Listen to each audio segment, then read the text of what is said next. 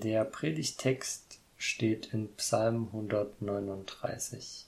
Herr, du durchschaust mich, du kennst mich bis auf den Grund. Ob ich sitze oder stehe, du weißt es, du kennst meine Pläne von ferne. Ob ich tätig bin oder ausruhe, du siehst mich, jeder Schritt, den ich mache, ist dir bekannt. Noch ehe ein Wort auf meine Zunge kommt, hast du, Herr, es schon gehört. Von allen Seiten umgibst du mich, ich bin ganz in deiner Hand. Dass du mich so durch und durch kennst, das übersteigt meinen Verstand. Es ist mir zu hoch, ich kann es nicht fassen. Wohin kann ich gehen, um dir zu entrinnen, wohin fliehen, damit du mich nicht siehst. Steige ich hinauf in den Himmel, du bist da. Verstecke ich mich in der Totenwelt, dort bist du auch. Fliege ich dorthin, wo die Sonne aufgeht, oder zum Ende des Meeres, wo sie versinkt. Auch dort wird deine Hand nach mir greifen, auch dort lässt du mich nicht los.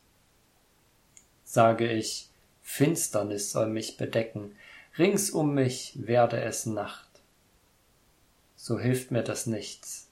Denn auch die Finsternis ist für dich nicht dunkel und die Nacht so hell wie der Tag. Du hast mich geschaffen, mit Leib und Geist, mich zusammengefügt im Schoß meiner Mutter. Dafür danke ich dir, es erfüllt mich mit Ehrfurcht. An mir selber erkenne ich, alle deine Taten sind Wunder. Ich war dir nicht verborgen, als ich im Dunkeln Gestalt annahm, tief unten im Mutterschoß der Erde. Du sahst mich schon fertig, als ich noch ungeformt war. Im Voraus hast du alles aufgeschrieben. Jeder meiner Tage war schon vorgezeichnet, noch ehe der erste begann. Wie rätselhaft sind mir deine Gedanken, Gott, und wie unermesslich groß ist ihre Fülle. Sie sind zahlreicher als der Sand am Meer. Nächtelang denke ich über dich nach und komme an kein Ende. Du bist da. Du siehst mich. Ich war dir nicht verborgen. An mir selber erkenne ich, alle deine Taten sind Wunder. Ihr Lieben, König David schrieb dieses Gebet, dieses Lobpreislied vor gut 4000 Jahren. Es ist also richtig, richtig alt und immer noch richtig, richtig schön. Durch diese Texte sagt Gott zu uns und spricht durch uns, wie er ist. Er ist groß und mächtig. Er ist sehnsüchtig nach uns und so, so nahbar. Voller Überraschungen und Wunder, überfließend vor Liebe für jeden einzelnen Menschen, auch hier. Gott ist da. Er sieht mich. Seine Hand ist über mir. Sie ruht auf mir. Sie wacht über mich. Sie begleitet mich. Die Hand Gottes. Einige von euch kennen diesen Psalm vielleicht schon von Postkarten oder aus Liedern, von Geburtstagskarten, Taufen, Konfirmationen und verschiedenen Lebensabschnitten. Ich selber habe diesen Psalm tatsächlich schon in zahlreichen Wohnungen gesehen und Häusern, und zwar meistens äh, auf so schön gestalteten Plakaten oder auf Bildern. Im Schlafzimmer hängt dann zum Beispiel, ich gehe oder liege, so bist du um mich und hältst deine Hand über mir. Und ich muss gestehen, in einer meiner früheren Mädels-WGs hing mal über der Toilette, ich sitze oder stehe, so weißt du es. Ja, und es ist etwas komisch, aber es ist einfach die Wahrheit. Warum hängen sich zahlreiche Christen diese Verse in ihre eigenen vier Wände, in ihre Lebensräume, in ihre Privatsphäre und sogar ins Bad über die Toilette? Ich glaube, der Grund dafür ist, dass dieser Psalm eine unglaubliche Nähe ausdrückt. Eine Nähe zwischen Schöpfer und Geschöpf. Eine Nähe, die wir so in unseren menschlichen Beziehungen eigentlich noch nie so richtig erlebt haben. Und das fasziniert uns. In diesen Worten wird dem Menschen, wird dir und mir klar, Gott kennt mich. Er kennt mich, bevor ich überhaupt entstanden bin. Er kennt mich in all meinen Lebenslagen, in meinen Herausforderungen und in meiner Menschlichkeit. Und Gott sagt hier selber zu dir und mir, ich bin dir nahe. Ich bin dir so nahe wie sonst kein menschliches Wesen oder irgendeine Macht auf dieser Welt. Das ist meine Art, das ist mein Wesen. Ich bin unvergleichlich. Also ihr merkt das Thema Nähe, auch das Thema Mutternähe, was wir ja heute auch haben, das ist irgendwie voll das Thema an diesem Psalm. Und ich ähm, habe überlegt, ein Experiment, ein kleines Experiment zu machen mit euch. Ähm, und dafür brauche ich einmal die zwei Freiwilligen, einmal Marvin und Jakob, äh, die sich hier sozusagen zur Verfügung stellen. Es passiert euch nichts Schlimmes, alles gut. genau. Und zwar könnt ihr euch einmal in einem bestimmten Abstand aufstellen. Vielleicht du hier, genau, und du noch ein bisschen weiter, weiter, weiter, weiter, stopp. Und jetzt könnt ihr euch kurz absprechen, wer von euch auf den anderen zugehen möchte. Vielleicht kennen das Experiment einige von euch. Möchte das jemand machen? Marvin, willst du? Stopp, stopp, stopp. Genau, du gehst ganz langsam auf Jakob zu und Jakob sagt dann, wann er, wann es für ihn zu dicht ist. Also du musst sozusagen für dich jetzt gucken, ihr guckt euch in die Augen und du äh, sagst dann, stopp, das ist mir jetzt zu dicht, also weiter nicht. Okay, auf geht's. Okay, reicht. Reicht dann auch, Marvin. Okay, ihr könnt euch wieder hinsetzen. Danke, das war's schon. Okay, wir haben jetzt hier ein kurzes Experiment gesehen. Das, äh, ich habe das in meiner Ausbildung gelernt tatsächlich.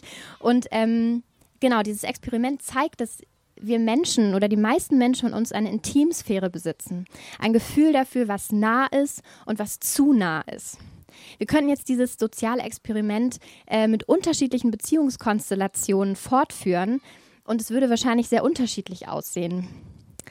Die beste Freundin oder der Partner, die Geschwister, die dürften wahrscheinlich viel, viel näher an dich hier vorne rantreten, wenn du jetzt hier stehen würdest, als vielleicht dein etwas unbekannterer Arbeitskollege oder deine Chefin oder dein Chef. Und das ist gut so, weil dieses Empfinden, was wir haben, das dient uns zum Schutz, es dient uns zur Orientierung. Und die Frage ist jetzt natürlich, die super spannend ist, auch bei diesem Psalm, was ist eigentlich mit Gott? Wenn Gott hier stehen würde, wie nah würdest du ihn eigentlich an dich heranlassen? Erste Frage. Zweite Frage wäre, was denkst du, wie nah Gott dir eigentlich kommen würde? Hier vorne in diesem Bild in seinem Wesen, in seiner ganzen Art, was wir gerade gehört haben. Ja, und das wird dann wahrscheinlich ein bisschen schwierig, Gottes Nähe in, dieses, in diesem Bild darzustellen, wenn er jetzt zu uns kommen würde und uns nah sein möchte. Es ist eigentlich unvorstellbar, es ist eigentlich genauso verstandsprengend wie der ganze Psalm. Denn Gott ist einfach ja überall. Er ist uns so nahe wie sonst keiner. Er kennt jeden und jede bis auf den Grund. Seine Hand geht mit uns, ob wir schlafen oder wachen. Er sieht unsere Gedanken und unsere Taten. Und wir haben es hier mit mehreren Seiten von Gott zu tun, die uns als Mensch einfach faszinierend und erstaunen und in Ehrfurcht versetzen. Die uns aber gleichzeitig vielleicht auch, wenn man so ein bisschen reinspürt, auch einfach mit Respekt irgendwie begegnen. Vielleicht sogar dem einen oder anderen Angst einflößen. Denn diese Seiten von Gott, die sind so anders als das, was wir kennen. Als Menschen erleben wir vielleicht Krisen, Konflikte, Rückschläge, aber auch unfassbare Freude in unserem Leben. Und es erbaut uns, also es erbaut mich jedenfalls in solchen Momenten, dass ich weiß, da ist jemand, der das bis in das Kleinste durchdringt und es weiß. Und es ist gut für mich zu wissen, dass ich in solchen Zeiten voll in der Hand Gottes bin. Und dass ich mich auch nicht immer erklären muss. Ich muss nicht immer erklären, ich fühle mich jetzt gerade so, weil aus den und den Gründen, sondern Gott weiß das einfach. Er schaut in mein Herz und es tut einfach gut, vor ihm zu sein. Andererseits, und ich möchte einfach mal mutig diesen Gedanken nachgehen mit euch, andererseits kann dieses Gefühl von Geborgensein in dieser durchleuchtenden Gegenwart sich auch ins Gegenteil verwandeln. Du durchschaust mich und kennst mich bis auf den Grund. Nichts ist dir verborgen. Du kennst alle meine Gedanken und alle meine Taten. Von allen Seiten umgibst du mich und hältst deine Hand über mir. Die Elberfelder übersetzt hier sogar, von hinten und vorne hast du mich umschlossen und deine Hand auf mich gelegt. Wie geht es dir mit diesen Versen? Das sind Gedanken, die vielleicht manchmal auch unbequem werden können. Und ich möchte hier ganz ehrlich sein. Gott rückt uns hier einfach echt ganz schön nahe. Er schaut in unser Innerstes. Und es gibt Situationen, in denen du und ich Gott so vielleicht einfach echt nicht so gern begegnen wollen. Lässt du Gott in solchen Momenten nah an dich heran?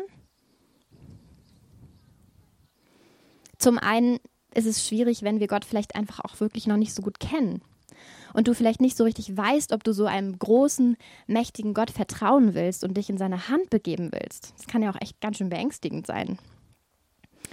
Oder wenn du eine Fehlentscheidung im Alltag getroffen hast und es dir zu schaffen macht und du jemanden verletzt hast oder dich so verhalten hast, dass es irgendwie so gar nicht so zu Gottes Vorstellung für dein Leben passt.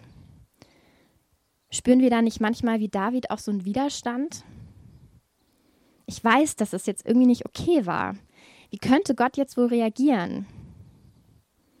Oder auch so ein Widerstand, so als autonome Menschen, ähm, den wir vielleicht haben, muss ich mich denn immer und immer wieder vor Gott verantworten mit meinem Leben? Kann ich nicht manches Mal auch einfach selber so Sachen in die Hand nehmen und muss ich ihn immer mit ihm alles besprechen? Und was jetzt in diesem Gebet von König David passiert, ist eigentlich logisch. Gott ist überall, er sieht mich, so wie ich bin. Er ist mir um einiges voraus, wie sonst niemand auf dieser Welt.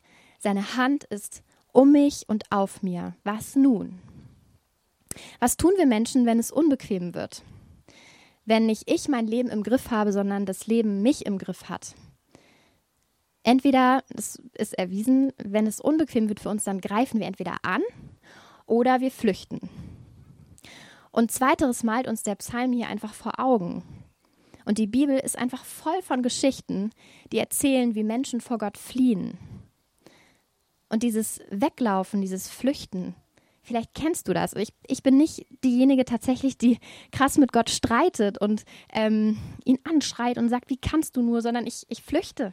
Ich gehe eher zurück, ich distanziere mich von ihm, wenn ich Sachen nicht verstehe oder wenn ich verletzt bin oder wenn andere Dinge kommen. Ich kenne das sehr, sehr gut, dieses Flüchten. Und plötzlich, ähm, wenn wir uns weiter diesen Psalm anschauen und da wirklich genau hingucken, was David meint, ähm, dann ist es nicht mehr ganz so romantisch vielleicht. Es tut mir leid, wenn ich den Psalm jetzt vielleicht ein bisschen kaputt mache für manche irgendwie oder da jetzt irgendwie andere Gefühle auch aufkommen. Aber es ist wirklich so, dass es, es wird dann nicht mehr so romantisch ähm, in diesem Gebet von David. Denn David betet plötzlich, wohin kann ich gehen, um dir zu entkommen? Wohin soll ich fliehen, damit du mich nicht siehst? Und die Frage ist hier, warum flüchten wir Menschen eigentlich? Was sind Gründe, die mich flüchten lassen? Ich habe so ein paar so gesammelt, die bei mir einfach zutreffen und ich glaube, dass es auf viele zutrifft. Aus Angst vielleicht vor einer Überlegenheit von Gott, aus Angst vor seiner mächtigen Macht oder vielleicht einfach, weil es bequemer ist, es ist doch okay so, es kann doch so bleiben, ist doch in Ordnung. Muss ich das jetzt so vor Gott alles so ausbreiten? Oder aus Scham oder Schuldgefühlen? Was passiert, wenn ich mich Gott mit meinen Fehlern jetzt so ausliefere? Oder vielleicht hast du oder ich auch teilweise Vorstellungen und Gottesbilder ähm, aus der Kindheit vielleicht noch oder aus einer Prägung, ähm, die so eher damit verknüpft sind von einem großen, wachsamen Auge, das erbarmungslos alles durchleuchtet. Ich weiß nicht, ob ihr das vielleicht kennt, so auch aus der Prägung vielleicht. Und vielleicht kennst du das dann auch, wenn du in der Stille vor Gott bist. Es geht ja auch viel gerade um Thema Gebet, um Lobpreis. Wenn du in der Stille vor Gott bist und unruhig wirst, wenn alle Worte vor ihm plötzlich vielleicht schal wirken und nur an die Zimmerdecke zu gehen scheinen. Wenn Gott irgendwie nicht mehr begreifbar ist oder seine Nähe, seine Hand erdrückend wirkt. Und man das Gefühl hat, irgendwie bin ich gerade echt überhaupt nicht passend. Ich passe gerade nicht. Mit Gott sprechen passt einfach nicht. Ihr Lieben, und das gehört einfach auch zu unseren Begegnungen mit Gott. Unsere Begegnungen mit Gott sind schillernd und zwiegespalten, wie jede andere Beziehung auch. Und es ist wichtig, dass wir hier ehrlich sind zu uns selber, so wie David. der das wirklich auch in ein Gebet verpackt und ehrlich ist vor Gott. Ich möchte euch jetzt passend dazu in eine Situation reinnehmen aus dem Neuen Testament, ähm, die auch so eine schillernde Gottesbegegnung ganz gut ausdrückt. Und zwar Petrus. Petrus ist ein ganz normaler Mensch, so wie du und ich. Und Petrus kommt von einem Fischfang wieder. Doch es war für Petrus echt kein gewöhnlicher Arbeitstag. Jesus hat nämlich gerade von einem Augenblick auf den anderen ein riesengroßes Wunder getan. Nach einem misslungenen Fischfang über Nacht lässt Jesus die Netze voll werden, bis zum Überlaufen. Und er beschenkt damit Petrus. Petrus kann es nicht fassen. Was hat er da gerade erlebt? Ist dieser Mann sein Retter, der Sohn Gottes? Aber das ist echt spannend, statt in Jubel und in Dankbarkeit auszubrechen, Jesus um den Hals zu fallen und zu sagen, wie in Psalm 139, wunderbar ist alles, was du tust, das erkennt meine Seele. Schaut Petrus Jesus mit großen, schreckensweiten Augen an, fällt vor ihm nieder in den Staub und sagt, geh weg von mir, denn ich bin ein Mensch voll mit Schuld. Ich passe nicht zu dir. Also Petrus sagt, wie in diesem Experiment, was wir gerade gemacht haben, bildlich, Jesus, stopp. Erstmal bitte 100 Schritte auf Abstand. Das, das geht gerade nicht. Und jetzt ist spannend, wie geht jetzt Jesus mit, diesem, mit dieser Art Fluchtversuch von Petrus um? Jesus ist ja echt so das Ebenbild Gottes, er ist das Gesicht Gottes. An Jesus können wir erkennen, wie Gott reagiert. Missbraucht er seine Macht und seine Erhabenheit und macht Petrus klar erstmal, wie mächtig er ist? Oder sagt er, ja, das hast du richtig erkannt. Ich könnte jetzt hier stundenlang deine schlechten Taten und deine falschen Gedanken aufzählen. Oder sagt er, hey, nee, Petrus, alles gut, ist doch alles nur halb so schlimm. Schwamm drüber, okay? Das wäre ja einfach sehr bequem in dem Moment für Petrus. Stattdessen begegnet er Petrus. Er sagt, hey, ich weiß, du hast Angst, Petrus. Aber hab keine Angst. Nicht vor dir und vor allem nicht vor mir. Ich kenne dich. Ich kenne dich einfach durch und durch. Und trotzdem will ich, dass du bei mir bist. Ich habe eine Aufgabe für dich an meiner Seite, in meinem Königreich, das ich aufrichte. Du bist wichtig. Folge mir nach. Und was spannend ist, ist, dass wir parallel zu dieser Situation entdecken wir in Psalm 139 zwischen den Fluchtgedanken von David, ja, David, der diesen Psalm geschrieben hat. David unterbricht seine Fluchtgedanken. Er unterbricht sich in einem Weglaufen, Ignorieren und Verdrängen. Er unterbricht sich staunend mit drei ganz einfachen Worten. Du bist da. Wohin soll ich gehen vor deinem Geist? Und wohin soll ich fliehen vor deinem Angesicht? Würde ich bis in den Himmel steigen, so bist du da. Oder würde ich in das Totenreich gehen, so bist du auch da. Und Gott spricht uns hier zu. Gottes Hand hält dich. Sie ist da. Denn sind es nicht die gleichen Hände, die dich auch geschaffen haben und die mich Tag für Tag am Leben erhalten? Ist diese Hand, die auch schwer auf uns liegt, nicht auch die Hand, die uns rettet? Die Hand, die uns aus Schuld heraushilft? Weil es sind nicht irgendwelche Hände, die dich hier halten. Es sind die durchbohrten Hände von Jesus.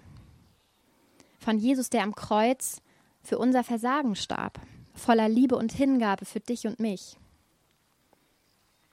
Gott ist da, das bedeutete es an Orten zu finden, auch gleichzeitig, an die kein Mensch bis in die Tiefe mitgehen kann. Gott ist ins Totenreich gegangen. Durch Jesus in die tiefste Dunkelheit. Und dabei ist er nicht geblieben. Vor einem Monat haben wir Ostern gefeiert.